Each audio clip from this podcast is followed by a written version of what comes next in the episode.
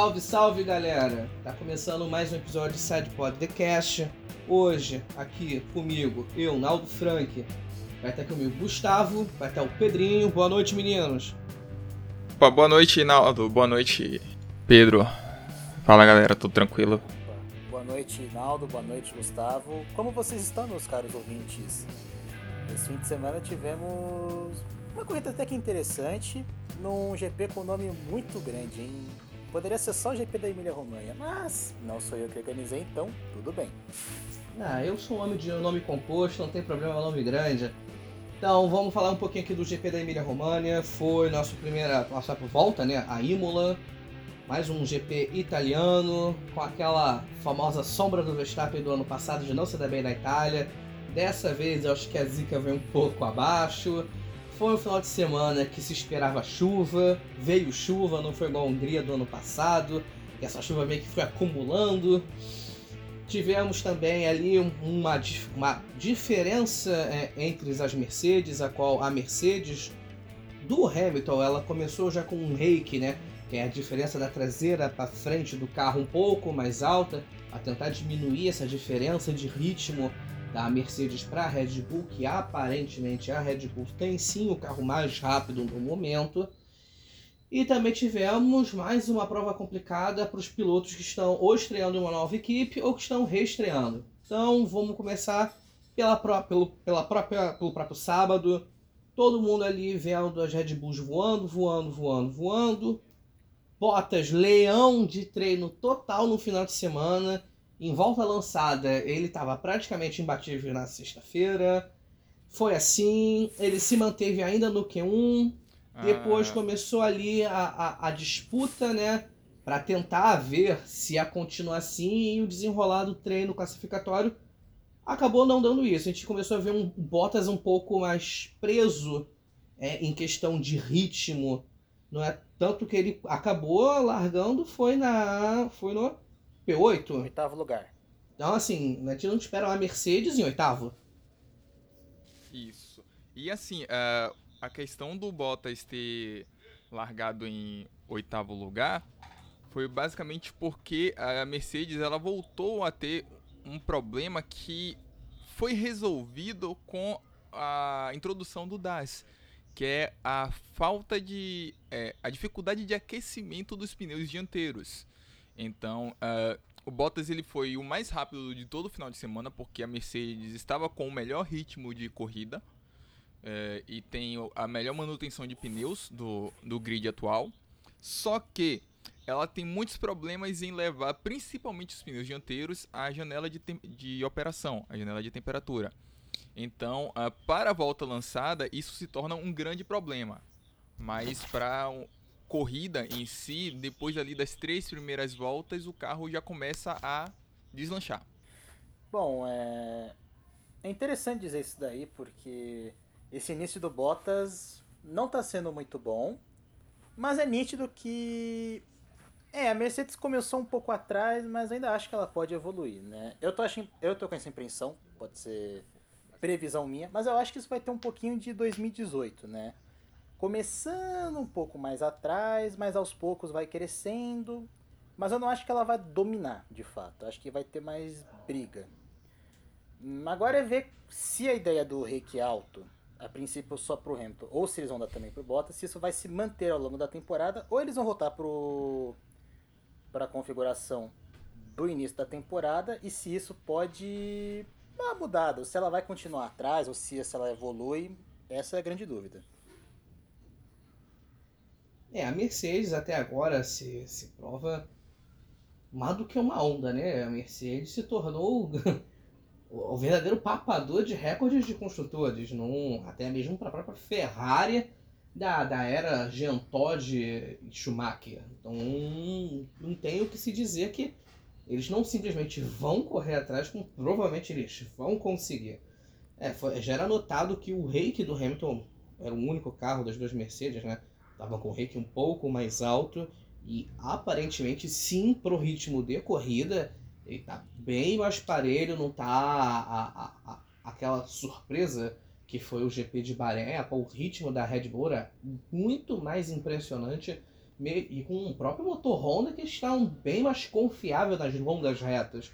O que ainda mesmo no ano passado havia um certo sofrimento, como foi em Portimão e no próprio Bahrein, vamos dizer assim. Eles tiveram a corrida um pouco mais apagada exatamente pelo fato que o motor Honda, por seu problema de bateria, não usa bateria Moura, dá nisso, acaba não, não, aguentando uma longa reta. Pelo menos nesse, nesse início de ano, com duas provas a qual tem boas, boas e longas retas, se provaram é, é, bem satisfatório o desempenho do motor Honda, além do conjunto Red Bull, que sempre é bom, mas sempre tá faltando, também sempre faltando alguma peça. Às vezes era falta de confiança do motor Honda, às vezes era falta de confiança do motor Renault.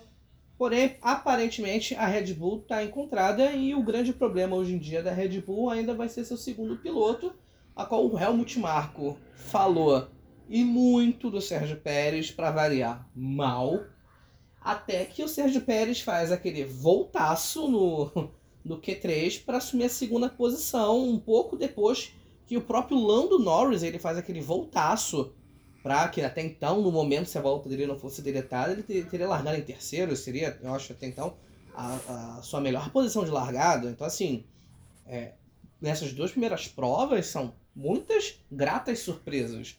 A gente tem a grata surpresa de uma Red Bull competitiva. E convenhamos, eu acho que não falta uma liderança mais acertada numa equipe de Fórmula 1 do que o Christian Horner. Ele é competitivo, ele busca a regra, se mesmo tendo o carro mais forte, ele continua tentando achar um, um pequeno erro do adversário e vai atrás mesmo da reclamação, ele joga com um livro debaixo do braço, com o melhor carro, com o pior carro. Ele, ele é um cara que quer vencer e você vê que ele tem essa gula de vencer.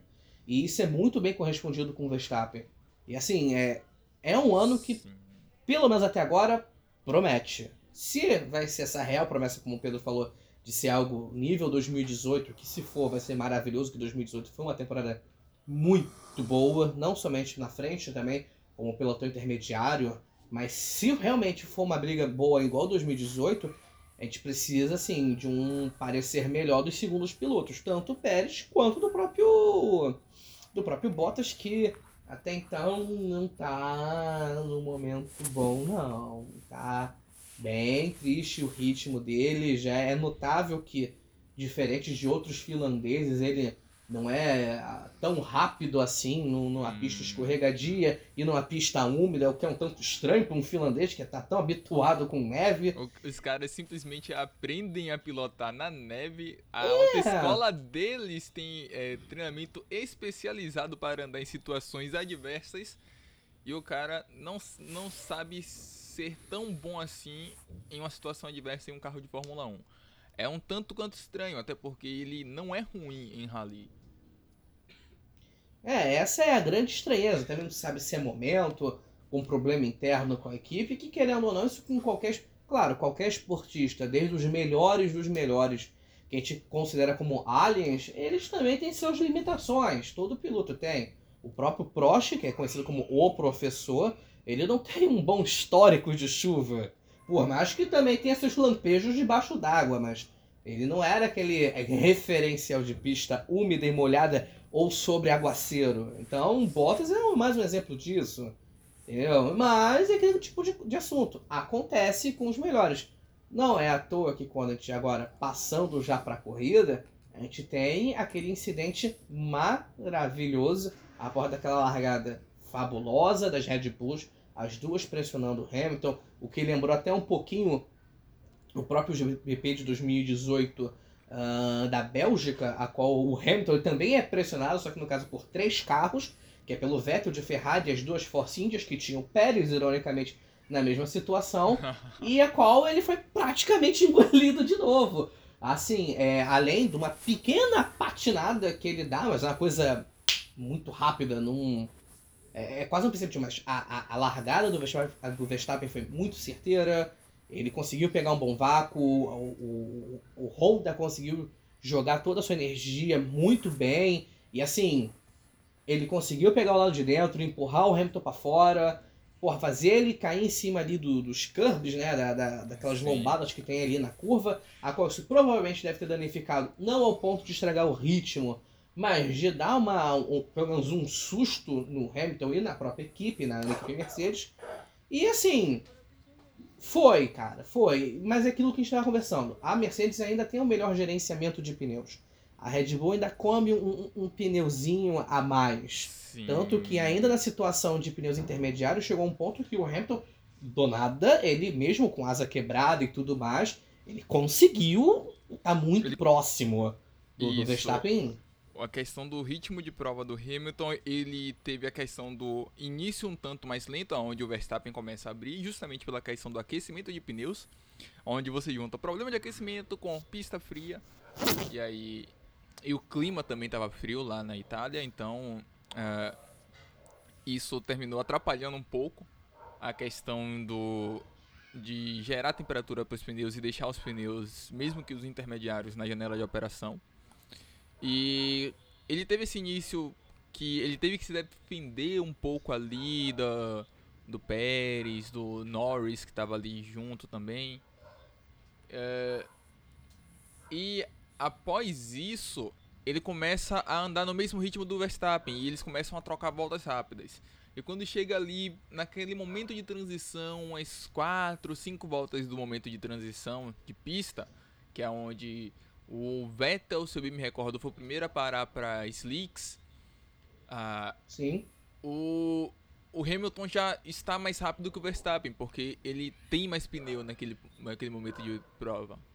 Que juntando o fato do, do carro da Mercedes ser muito bom em conservar pneu, ainda tem o Sir Hamilton lá, né? Que é conhecido também por saber conservar e cuidar muito bem dos seus pneus.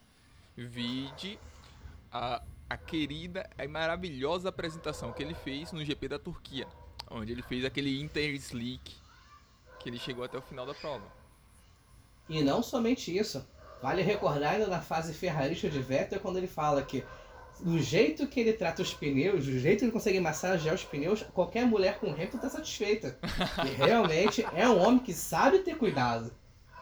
Com certeza. Mas acabou sendo um final de semana que a gente esperava um pouco de brilho entre as duas equipes que disputam a liderança, entre Red Bull e Mercedes, o que acabou sendo mais decisivo para os seus pilotos principais.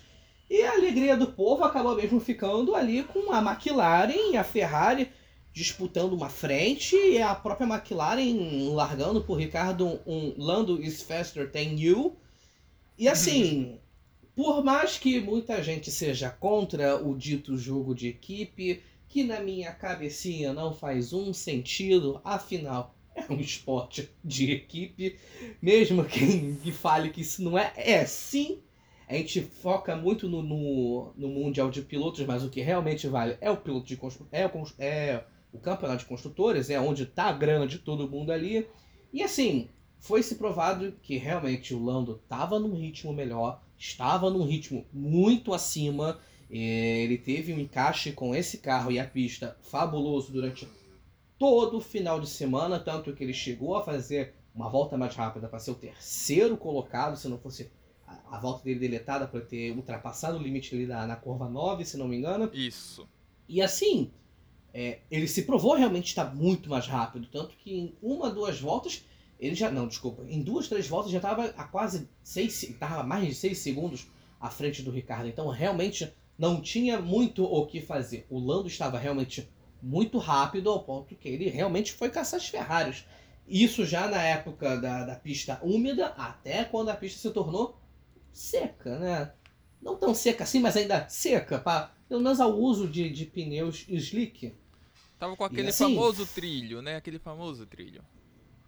Foi, e assim, Lando, Charles e Carlos Sainz realmente de uma corrida muito boa, é, dos pilotos que foram para uma outra equipe. Voltando a reforçar aqui, para você que não acompanhou muito o mercado, ou está começando a acompanhar melhor agora nesse ano, ou voltando a acompanhar esse ano, as únicas equipes que mantiveram as suas duplas desde a temporada passada foram a Mercedes, com Bottas e o Hamilton, a Williams com o Latifi, com o Latifi e o George Russell, e a Alfa, e a Alfa Romeo com Kimi Raikkonen e o Antônio Giovinazzi.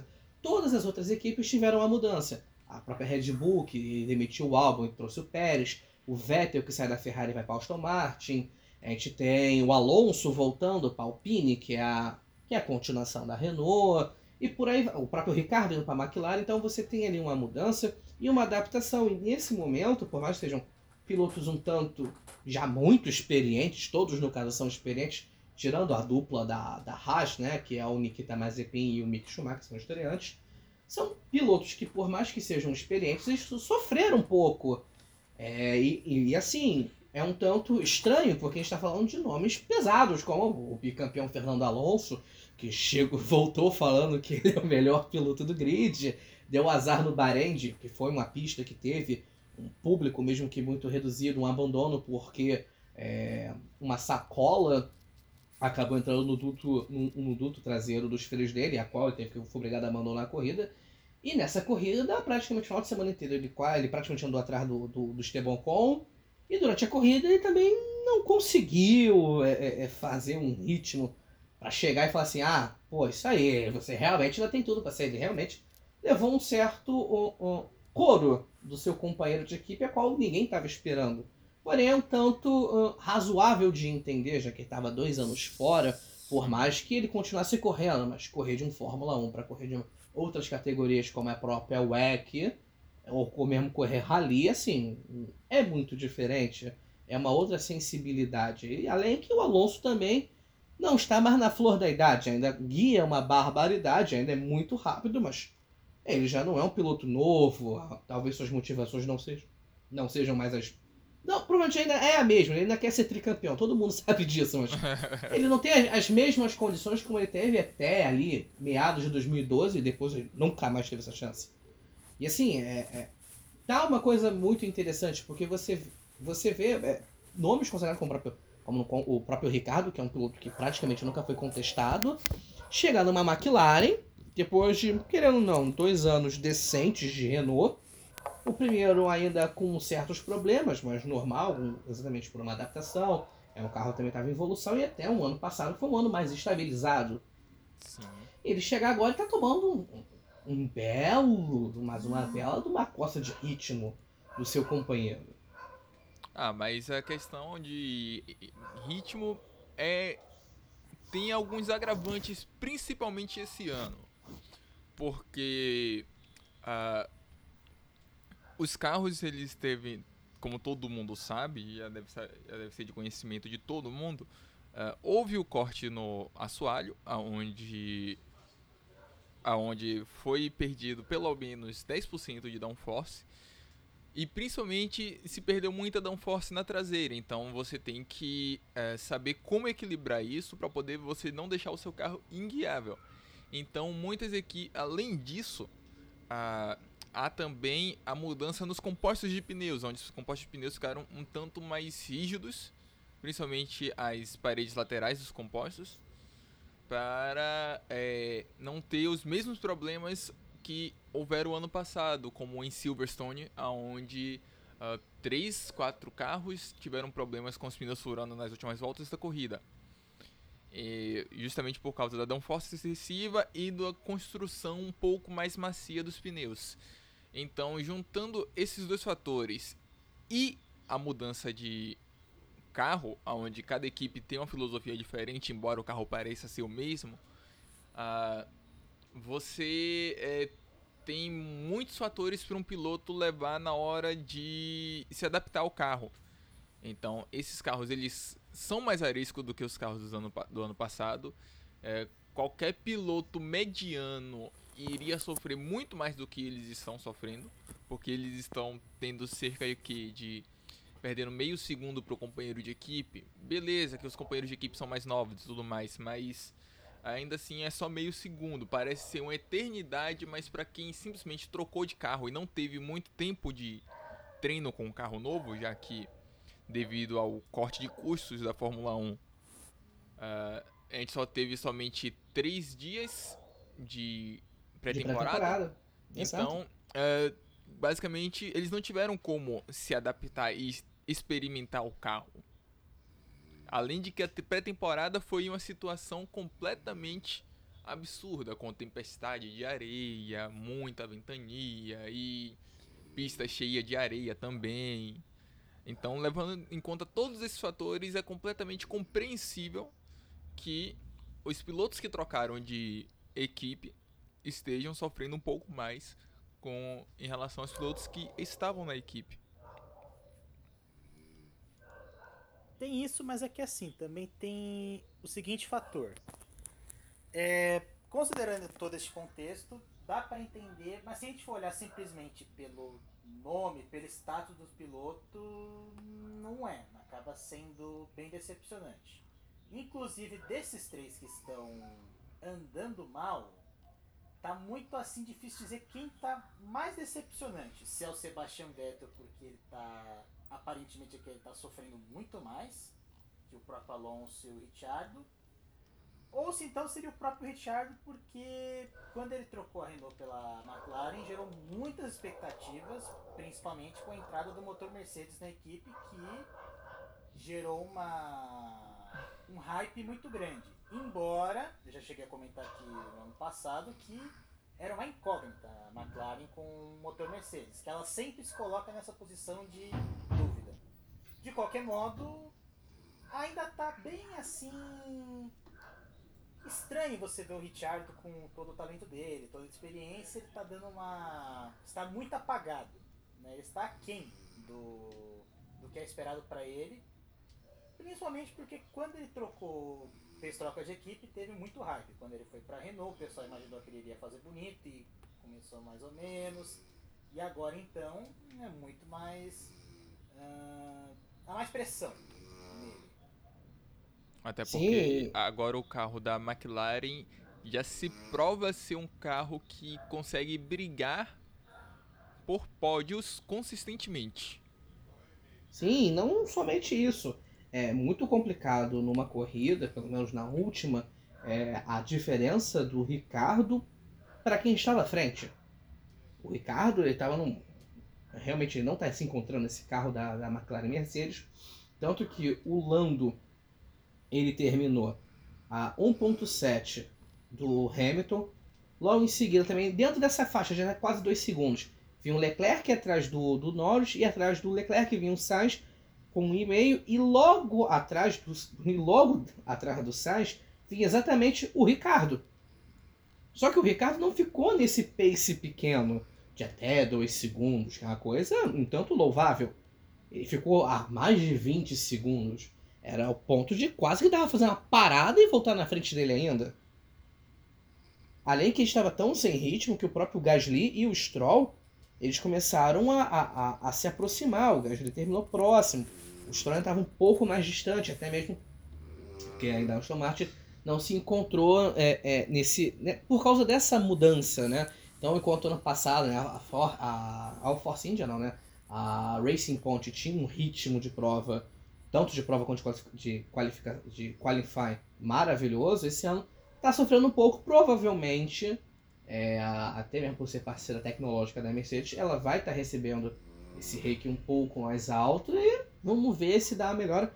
Porque querendo ou não, se for é, é, se basear apenas pelo GP da, da Emília România, realmente faz já uma boa diferença esse carro um pouco mais alto.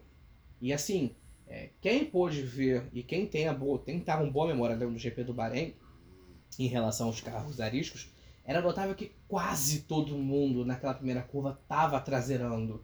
Era uma, quase obrigatório você traseirar para conseguir manter o carro ainda muito rápido e para fazer aquela para fazer a primeira curva. Então assim, são, os carros estão literalmente muito ariscos. Aí junta isso tudo numa região que na minha opinião não é a melhor para se fazer a pré-temporada que é Bahrein, porque exatamente é um clima desértico, pode esses problemas de com areia, então não acho que é o melhor local. Ainda teria tentado ou na Europa, ou pelo menos dentro do que fosse cabível, no, no Japão que também não ia dar para fazer por causa do corona, mas dificilmente eu tentaria o Bahrein no meu lugar, né? Óbvio, né? Eu, Arnaldo, sendo muito humilde agora, muito humilde. Mas assim, é, dentro da situação, eu acho que o mais complicado mesmo está o Ricardo. Porque querendo ou não, assim, o Alonso é aquela grande incógnita. Ele foi lá, no primeiro GP correu muito bem e. Pô, ele abandonou por um azar. possivelmente ele poderia ter pontuado naquele GP. Sim. É... Aí a gente vê na Emília Romani, a gente vê o baque que foi porra, ele andar na chuva com problema. Ele foi, né? Deu, deu uma de broche, deu, fez, cagada no, na, na, no warm-up, né? Um pouco antes da volta de aquecimento de pneus. Foi, bateu de frente, é uma coisa que você não espera, né? Do tom das, das Astúrias, né? Foi um tanto cômico ver aquilo ali. E em relação a, a, a, ao Vettel e a Aston Martin no todo, nesse final de semana na Emília Romagna, assim, é um final de semana dolorido para a equipe. Foi um final de semana dolorido. Os dois carros sofreram com problema nos freios, os dois freios traseiros eles sobreaqueceram, eles superaqueceram ao ponto de derreter, de derreter uma parte do freio, tiveram que trocar os dois carros na urgência. É o motivo pelo qual o Vettel recebeu um, um, um stop and go de 10 segundos. E assim, é, pô, o cara já tá largando lá atrás. Tem esse problema. E no do decorrer da corrida ele recebe a punição por um erro que também não foi dele. E mais uma vez ele tem uma boa largada. E você vai, tem esse problema. Aí não tem como fazer muita coisa também. É. O cara já não tava bem. O cara vem em baixa. Aí dá, dá uma cagada colossal na equipe. O carro dele é liberado, porra, não bota os pneus. O cara sofre uma punição, porra, por um erro da equipe. E aí. E, e no final ainda é obrigado a ser a cobaia dos pneus slick de todo mundo. Cara, não tem muito o que fazer. E uma coisa que vale se ressaltar: diferentemente da Mercedes, a Racing Point, que por mais que hoje em dia a gente brinca que é a Mercedes verde, por ela ter sutis diferenças de construção realmente da Mercedes, você vê que o consumo de pneus da equipe é diferente. Eles acabam tendo um carro que, é, que gasta um pneu não próximo à Red Bull, mas um pouco mais rápido que seus concorrentes ali intermediários. Então, é, é talvez, sendo que acertar o, o reiki ou até mesmo alguma outra projeção, a suspensão, quem sabe isso possa dar uma melhorada, mas é nítido que a, que a Aston Martin ela gasta pneu mais rápido. É só você ver a corrida do, da própria Bahrein. Enquanto a, a Aston Martin estava com um pneu fresco igual a todo mundo, o carro, assim, mesmo com um ritmo mais abaixo, ainda tinha um excelente ritmo. Ainda tinha um excelente ritmo. Mas depois que o pneu ia embora, assim, ficava nem, nem muito embora, mas do que já decaía daquela excelente fase do pneu, o ritmo da Aston Martin fica muito mais lento, mas muito mais lento. E nisso, assim, é, dependendo de uma corrida, é, é o suficiente para você ter um cara que vem atrás e tirar dois, três pontos. E para uma equipe intermediária, dois, três pontos é muita coisa. Com toda certeza. Dois, três pontos é, pode, podem garantir um terceiro ou quarto lugar nos construtores. O próprio ano passado, se não fosse a apelação da Renault, os 15, os 15 pontos que eles perderam teria sido suficiente para chegar na última etapa e terem conseguido chegar em terceiro lugar no construtores, que acabou ficando com a McLaren. Que, convenhamos, realmente acabou se provando a melhor equipe por um todo. Consistência de pilotos e tudo mais, acho que a Racing Point tem né, os dois pilotos porra, com, com problemas com a Covid, primeiro o Pérez e depois o, o, o, o Lance Stroll, Stroll o próprio Stroll, que depois que ele fez o pódio em Monza, ele também sofreu uma série de problemas, como é, a, a, quebra uh, em Fiorano, não, é, no GP 1000, obrigado, em, em Mugello, depois a porrada na Rússia que ele recebeu do Leclerc. Sim. Ah, e outras também, situações. É, e é próprio erro dele em Portimão. Assim como o problema também do motor do Pérez no Bahrein,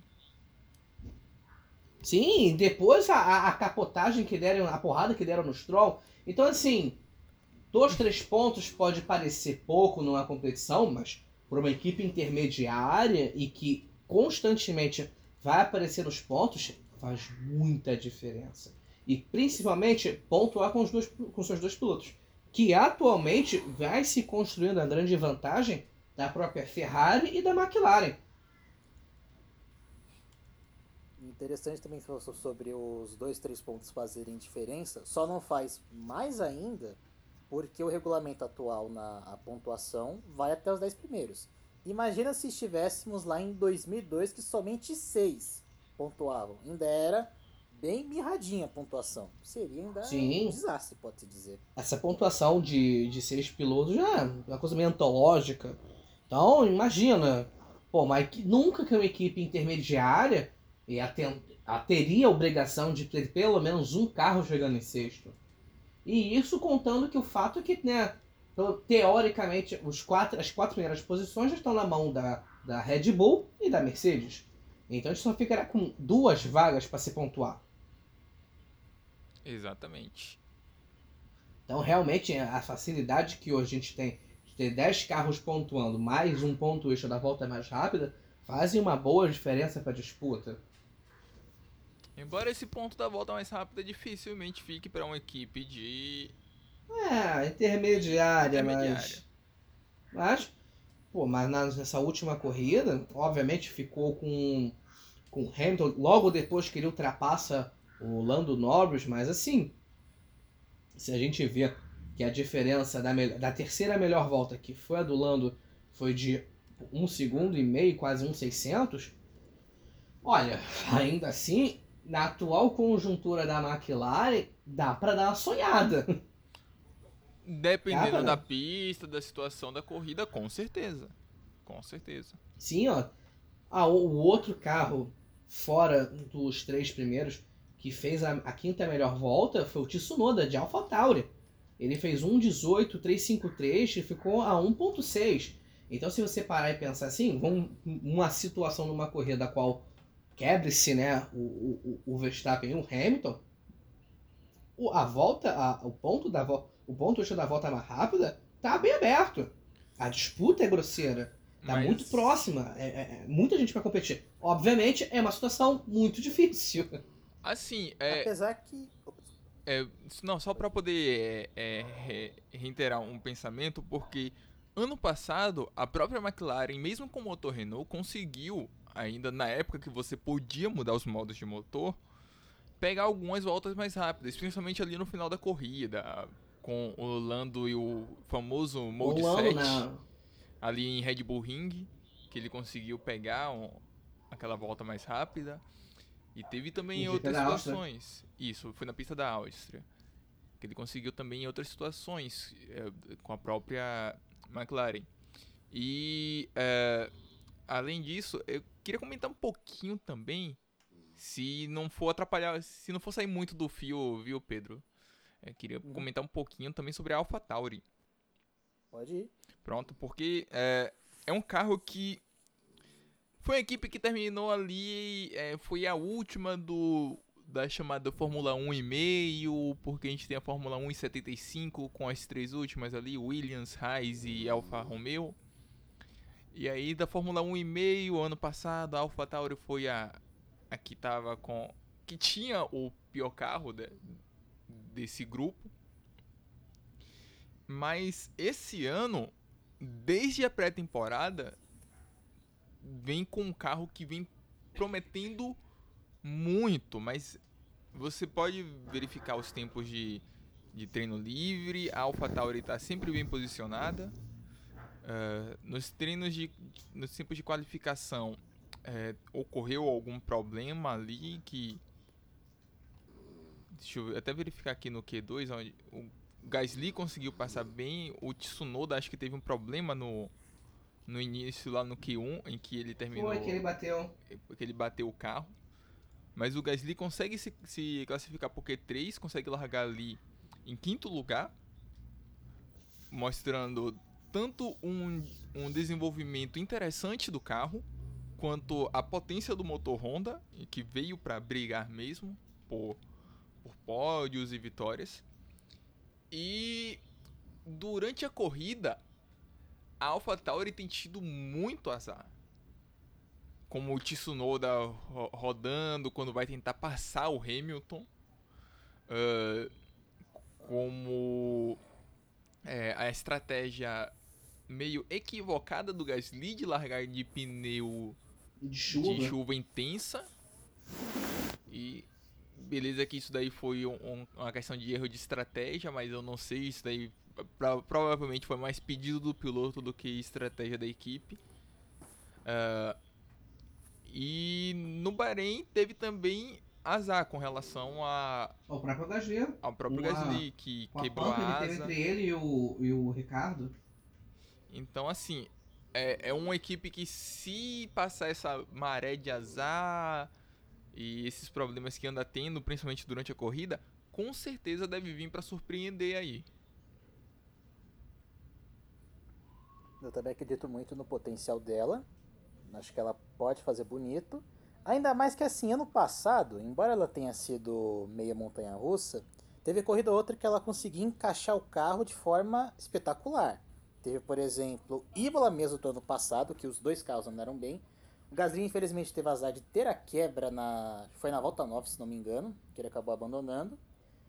E o resto da corrida teve que ser toda feita pelo Kvyat, que andou muito bem e conseguiu chegar num quarto lugar maravilhoso que salvou a barra da equipe, que veio com um bom desempenho. E, obviamente, Monza, que a gente vai, vai dizer, nossa, foi uma vitória que caiu no colo do Gasly, teve toda uma conjunção de sorte, mas naquele fim de semana todo, a AlphaTauri estava andando muito bem, com um acerto certeiro. E se agora que ela evoluiu o carro em si, se ela continuar fazendo bons acertos para as pistas, dá para extrair bons resultados mesmo. Eu só não sei se ela pode conseguir pódios porque agora a briga tá mais intensa, né? Muito mais. Com toda certeza. A gente agora tem uma Ferrari que consegue brigar um pouco melhor. Embora ainda não esteja no ponto ideal, eu não consigo enxergar a Ferrari ainda no ponto ideal de carregar o nome Ferrari. Mas já é um carro melhor do que o carro do ano passado, que já era um carro melhor do que o carro de 2019. Embora o carro de 2019 meio que engane por causa do motor.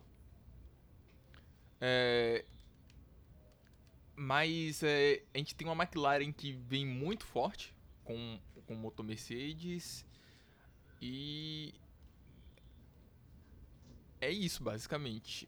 É, porque eu não vejo a Alpine tão forte assim para brigar por pódios. A Mas Alpine ela regrediu. A Alpine ela parece ter regredido com relação ao carro do ano passado. Mas é, vamos ver com, com- nesse próximo GP aí de Portugal. O, o Tem um que, GP que a Aston Martin promete trazer um pacotão de atualizações, né? Então a expectativa para muitos de ver como ela vai continuar agindo é um tanto quanto, porque é dito que eles vão fazer uma atualizações para Portimão, depois eles só vão lançar acho que lá para Bélgica e Itália e acabou. Então é é bom a se olhar esse GP de Portimão que tá a vir. E também a Aston Martin foi outra que regrediu, mas eu acho que tá aquela, né? Tá um bolo bem interessante. Acho que tá melhor até que o ano passado, eu diria. o ano passado Sim, já sim, foi interessante. a né? grande diferença mesmo tá tirando a McLaren que se, se distanciou, literalmente, é, e querendo ou não, o Ricardo ainda tá conseguindo pontuar, que volto a dizer, vai estar sendo a salvação tanto de McLaren quanto Ferrari no atual momento. Estão pontuando com os dois pilotos. Isso é fundamental para brigar pela terceira posição nesse atual momento. Que nenhuma das duas ainda vai ter a, a, a real disposição em correr em ritmo de corrida para conseguir competir lá na frente. Tanto que assim, você pode ver qualquer replay da ultrapassagem do, do, do Hamilton em cima das duas Ferraris. Era grosseiro a diferença de reta. Ok, você vai me falar, ah, mas tem o DRS, isso e aquilo. Pô, beleza, mas um carro que tá a 0.8 atrás, quase um segundo, o carro chegar lá no final da reta, que também não é uma reta tão grande assim, mesmo tendo aumentado o, o, o espaço do DRS, era gritante a diferença. Era, é, chegava a ser até, é, a- até- era até vergonhoso de ver a Ferrari. Você vê que ainda há, há melhora? Ah, sim, é melhora, mas ainda não é a Ferrari. É, não é aquela é- Ferrari do. Não é aquela Ferrari de 2018 que na reta fez uma boa briga, não era a Ferrari de 2019 que tinha o motor adulterado e ninguém pegava na reta. Entende? É. é.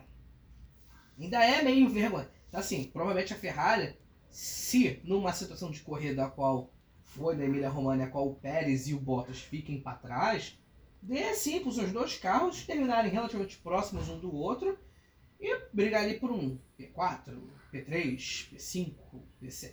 Entre entre o P4 e até o P8, a Ferrari vai estar tá brigando e esporadicamente, quem sabe pegar um pódio igual foi ano passado com o Leclerc, que deu suas sortes em pegar em alguns pódios. Mas eu acho que é muito válido se ressaltar nessa corrida da Emília-România foi o Kimi Raikkonen chegar em nono. vale ressaltar isso. O Raikkonen ficou escondido a corrida inteira. Ele só do nada ficou em nono. Teve o problema da é. punição lá com ele, pelo, pelo incidente lá, debaixo do safety car, onde a FIA é. vai rever as regras, porque uh, existem duas regras conflitando em que uma diz que se ele perder a posição enquanto o safety car está é, piscando, ele pode reaver a posição, só que no momento em que ele iria reaver a posição, as luzes do safety car se apagaram. E aí tem outra regra que diz que no momento de, em que as luzes do safety car se apagam, uh, você não pode efetuar nenhuma ultrapassagem. Só que é, até a cur curva 7, curva 9, nenhum piloto sabia exatamente uh, se iria ser largada parada ou largada em movimento. Nem a equipe, nem os pilotos. Só veio se decidir isso durante a volta de, de saída atrás do safety car. Então, uh, essas duas regras terminaram entrando em choque entre si. E como ele terminou seguindo somente a segunda, ele levou a punição pela primeira, que ele deveria ter reavido a sua posição é, do, durante o período em que as luzes do safety car estavam acesas. Mas quando foi para poder a equipe passar esse sinal para ele, as luzes já tinham se apagado e aí ele teve que relargar do, do ponto onde ele já tinha perdido as posições e após a corrida, como ele levou um, uma penalidade de stop and go de 10 segundos e não foi cumprida na corrida, é, ele levou uma penalidade depois da corrida de 30 segundos, aonde ele cai para décimo, quinto, ter né? ter terceiro. terceiro. É, não, décimo quinto foi o Vettel, tá certo, décimo terceiro. Nisso aí, pô, quem se deu bem foi, foi a Alpine, que conseguiu pontuar uns dois carros ali, promovendo o Alonso, né? O Esteban Ocon que terminou em décimo foi para nono, e o Alonso que foi o bobo, né? O décimo primeiro, acabou assumindo ali a, a décima posição e marcando seu primeiro pontinho desde que voltou à Fórmula 1, já na segunda corrida. Então, uma coisa, né? Querendo ou não, a gente tem que, né? Bater uma certa palma pro Dom das Astúrias, mesmo num momento meio turbulento, digamos assim, de adaptação. Com toda certeza. O que eu queria saber, é, você citou sobre essa questão das regras. Então, é, teve um momento da corrida, antes de relargar, que o Max deu uma escorregada e pensou o quê? Ah, o Leclerc poderia tentar se aproveitar, o que ele não fez. Se ele tivesse tentado, não digo ultrapassar, mas pelo menos emparelhado, poderia ter risco dele ter sofrer uma punição por ter feito isso, mais ou menos seguindo o embate que teve, que levou o Kimi a ser punido, se aconteceu, ele, ele pegasse. emparelhasse, falasse, não, já que ele errou, se vira. Então, ele poderia ser punido? Então. Ou. É, não, não iria? Segunda, segunda regra, é, e, o, não poderia haver ultrapassagens após o safety car desligar as luzes. Que naquele aquele ponto onde o Max erra, é o ponto justamente ali na Rivasa, que são as duas últimas curvas. Foi na saída da segunda Rivasa, se eu bem me recordo, onde o Max sai. Uh, então, uh, ali o safety car já está com as luzes desligadas, então Leclerc, Leclerc estaria infringindo uma regra de safety car. Nesse caso, então seria provável do Leclerc, Leclerc ganhar a penalidade. E isso se não devolvesse a, a, a, posição. a posição.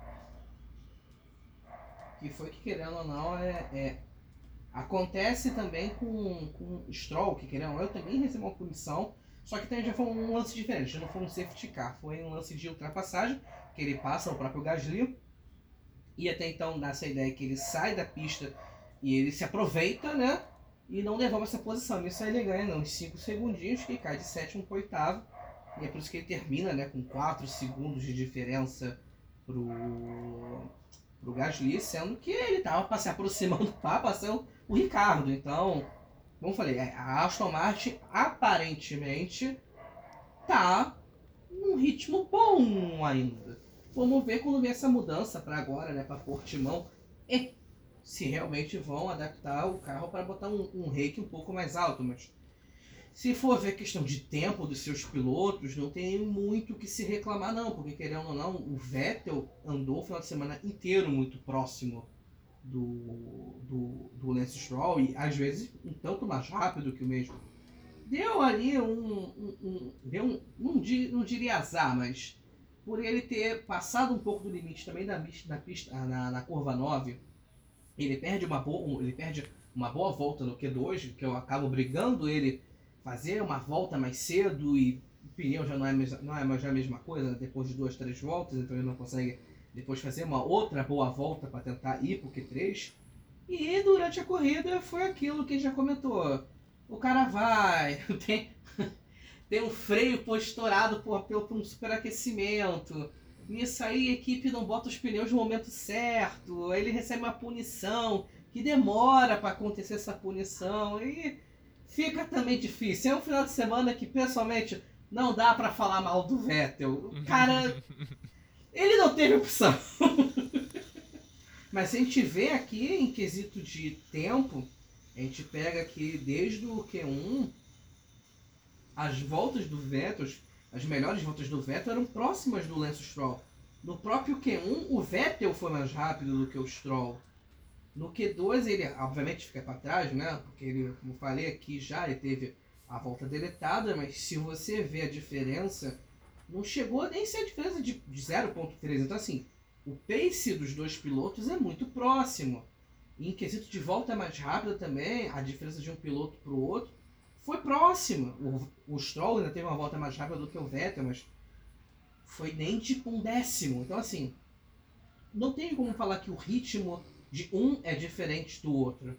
Falta um pouco agora é, é de um momento de paz para a Aston Martin.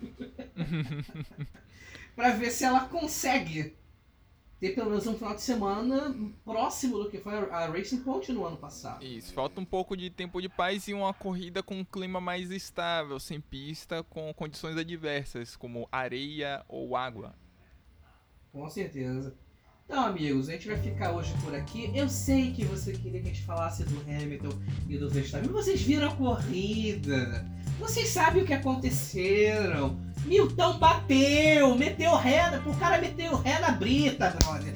O cara é abençoado. Eu tô, tô de saco cheio de falar desse homem, cara. Não tem. Até quando o cara perde a corrida, ele é sensação. Então, assim. É, gente. É Milton nas cabeças. O cara é o homem, você gostando ou não do vegano. E o Verstappen, cara, é, Deus a Deus ele herdou a habilidade da mãe. Que se ele herdasse a pilotagem do pai, é. É, é eu acho que esse. Eu acho que ele não ia vir pra ser campeão mundial, não, hein? Se ele herda a habilidade do pai, não ia dar muito certo, não. Olha, a melhor coisa que ele poderia fazer se ele herdasse a pilotagem do pai é falar bobeira no jornal. É a melhor coisa que ele poderia fazer. então é isso, meninos. Temos uma coisa mais a falar? Bom. Gustavo, quer deixar uma consideração final sobre a corrida, carros, regras? A princípio não, só quero falar que em Portimão pode chover. Eita ferro! E para você que não tá ligado, a corrida em Portimão vai ser no, no próximo final de semana. Vai começar a partir do dia 30, com, os, os dois primeiros treinos livres. E no decorrer da semana, você que faz parte de um dos grupos de onde a gente está, como Fórmula 1 Sem Moderação, ou no Fórmula 1 No Sense, a gente vai estar atualizando vocês com informação da corrida, dos treinos, horários. E é isso, meus amigos. Ficamos por aqui e temos até. E vamos agora para Portugal de novo, ver que evolução cada carro vai ter. Então é isso aí, pessoal. Muito obrigado. Até o próximo episódio.